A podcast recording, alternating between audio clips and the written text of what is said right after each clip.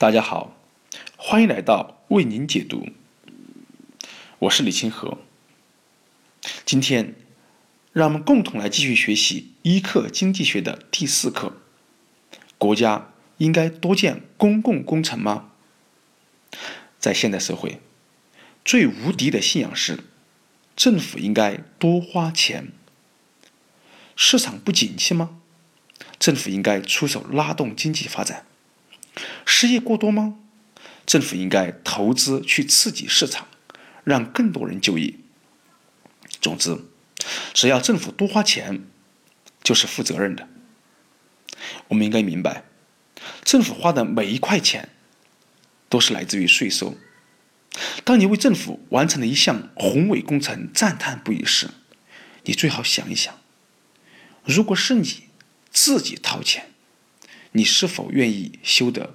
这么奢华，那么漂亮吗？为修一个大工程，比如一座大桥，政府通常会提供两个借口。第一，修这座桥可以提供几千个就业机会，这些人因此有了饭吃。但你不要忘了，这个工程可能要花掉一千万美元，这就犹如。被砸碎了那个玻璃窗，用这些钱，纳税人本来可以购买各自急需的东西，拉动相关产业的发展，使更多人有就业机会。现在，建桥工人是增加了，可汽车工人、电视机工人、制衣工人、农民等等等等行业的工人却减少了。第二。如果没有政府，能建起来这么好的大桥吗？有了这座桥，城市发展会更加有速度。这是第二个借口。确实，这座桥可能促进了城市的发展，但是因为你只看到了这座桥，却没有看到汽车业、制衣业、农业等等的衰退。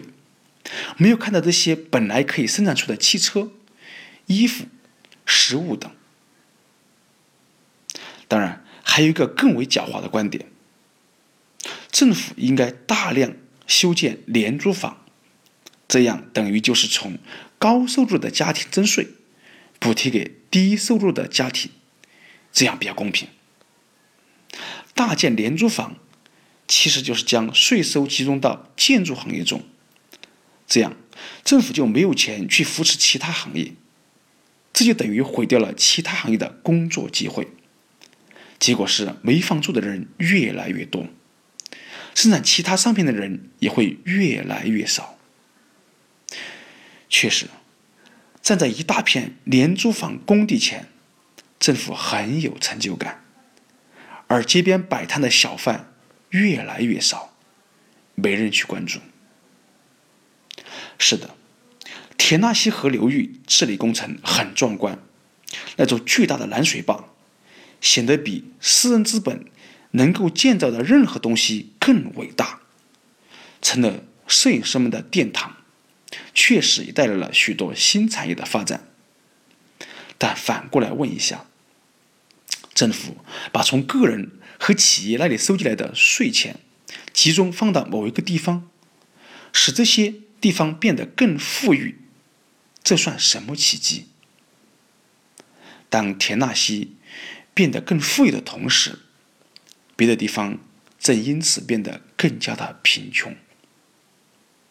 因此，所有的私人建造不出来的那些伟大的建筑，恰恰是用敛财而来的私人的钱财建立起来的。可没有人关注诗人为此损失了什么，人们只看到那些特别上进的大坝。